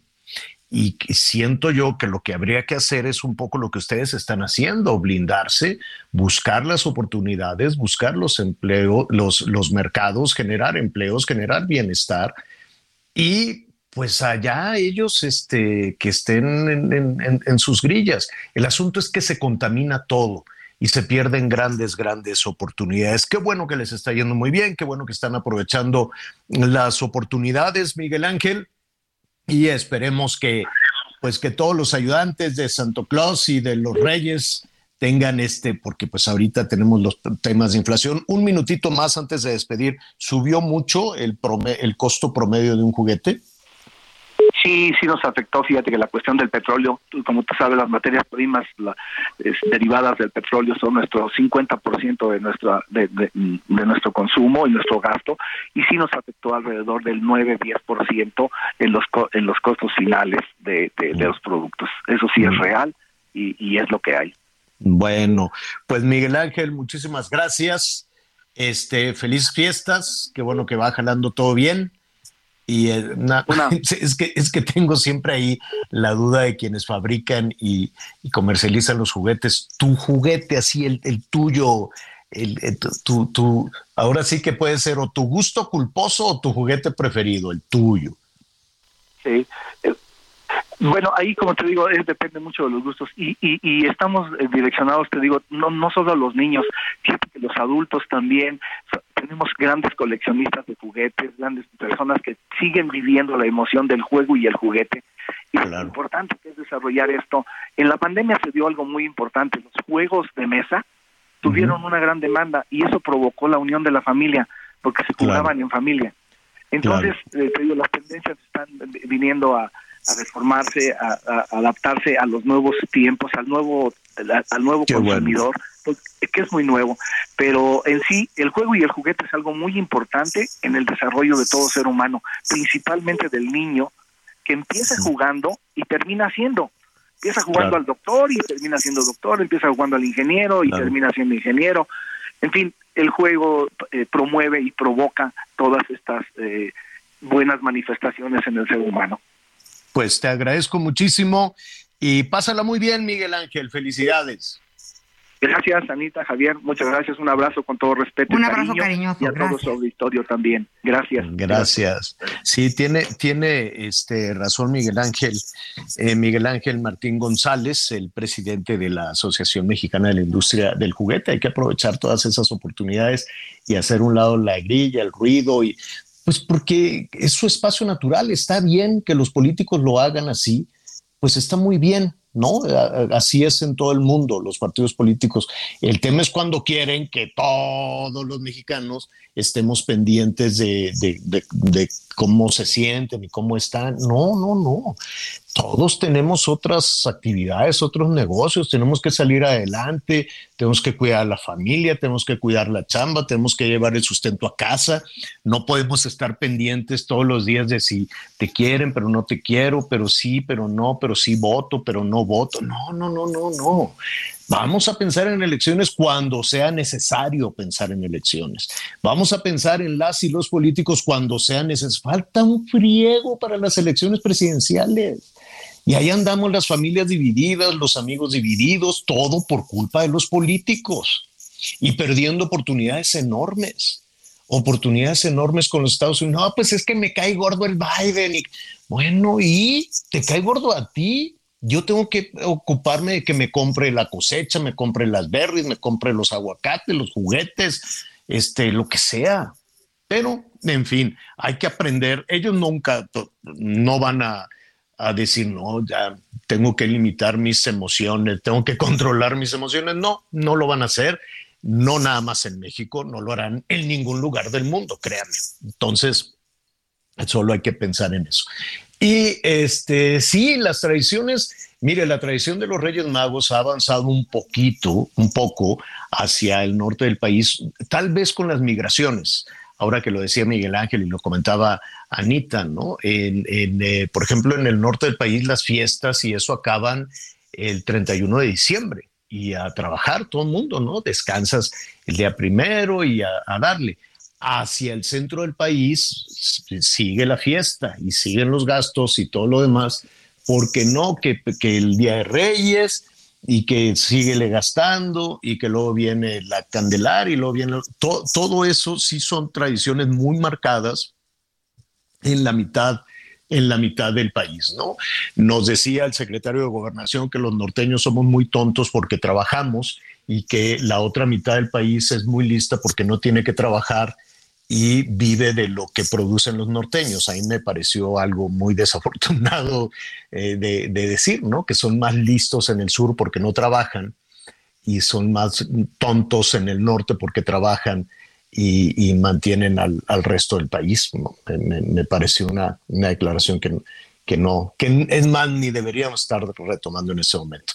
Pero en las costumbres de estas fechas, sí, este, la compra de, no la compra, el trabajo de los ayudantes para los Reyes Magos es del, de la Ciudad de México hacia abajo, hacia el sur. Y en la otra parte, donde eh, tiene mucha más actividad, pues es Santa Claus o es el Niño Dios. eh, eh, ahora para la Nochebuena y luego los regalos y luego darle la bienvenida al año nuevo y adiós que te vaya bien, vámonos a trabajar, todo mundo. De la Ciudad de México hacia abajo es otro ratito, otro par de semanas más de, de, pues de, pues de fiesta, de que ahora hay que hacer esto, ahora que la rosca, ahora que los reyes, La Candelaria. ahora que el tamal, ahora que la candelaria. Pero bueno, son las costumbres de este país tan rico, este país tan generoso. y las costumbres pues van, van, y, van y vienen, ¿no? Las costumbres se van moviendo precisamente con eh, mucho con las migraciones que se van haciendo a diferentes partes del país. Rápidamente, antes de, de, de irnos, este, acuérdese que la, la antialcohólica, no, es alcoholímetro. El, el, el alcoholímetro. El alcohol, en el norte es antialcohólica, así lo dicen nuestros amigos. Sí, sí, sí. Es todo el día, ¿eh? Es las 24 horas. Allá en Cancún tienen antialcoholímetro. Sí, señor.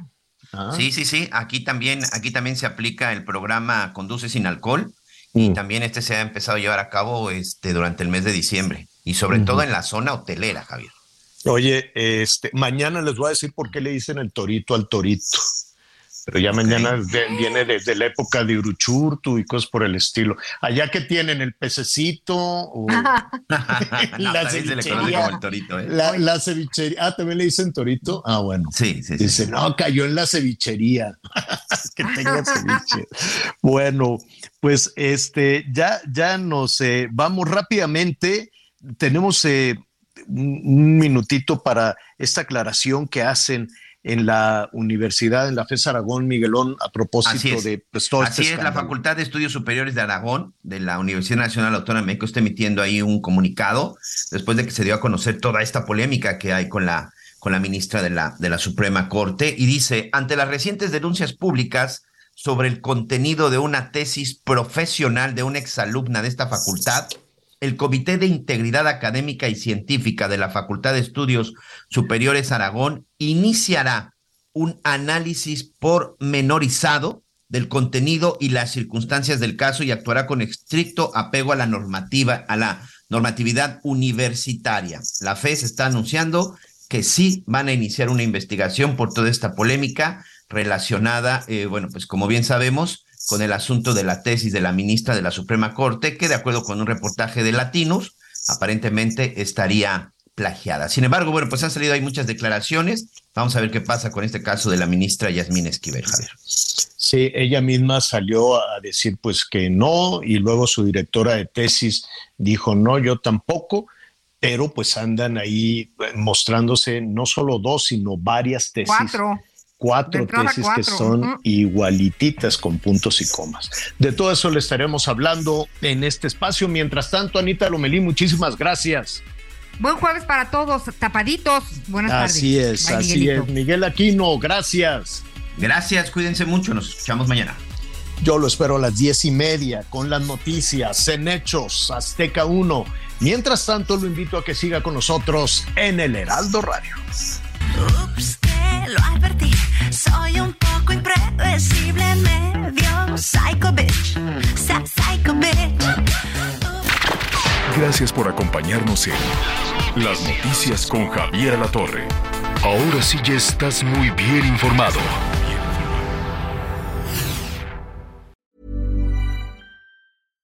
When you make decisions for your company, you look for the no-brainers. And if you have a lot of mailing to do, Stamps.com is the ultimate no brainer. It streamlines your processes to make your business more efficient, which makes you less busy. Mail checks, invoices, legal documents, and everything you need to keep your business running with Stamps.com.